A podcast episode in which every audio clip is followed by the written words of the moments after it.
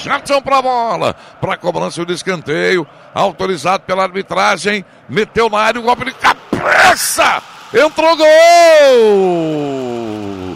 Gol do Corinthians, Douglas!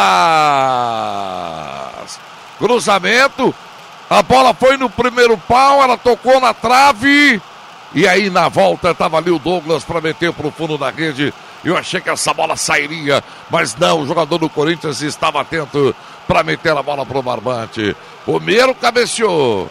E aí ela foi na trave. E aí estava fácil, fácil pro Douglas empatar. Quatro do segundo tempo. Empata o Corinthians, João Barreto. Escanteio cobrado pelo Fagner e quem apareceu com a bola fácil, só para empurrar de cabeça dentro do gol, foi o Douglas, camisa 30. Primeiro gol dele com a camisa do Corinthians. Um para o Corinthians, um para o Internacional, Claudião.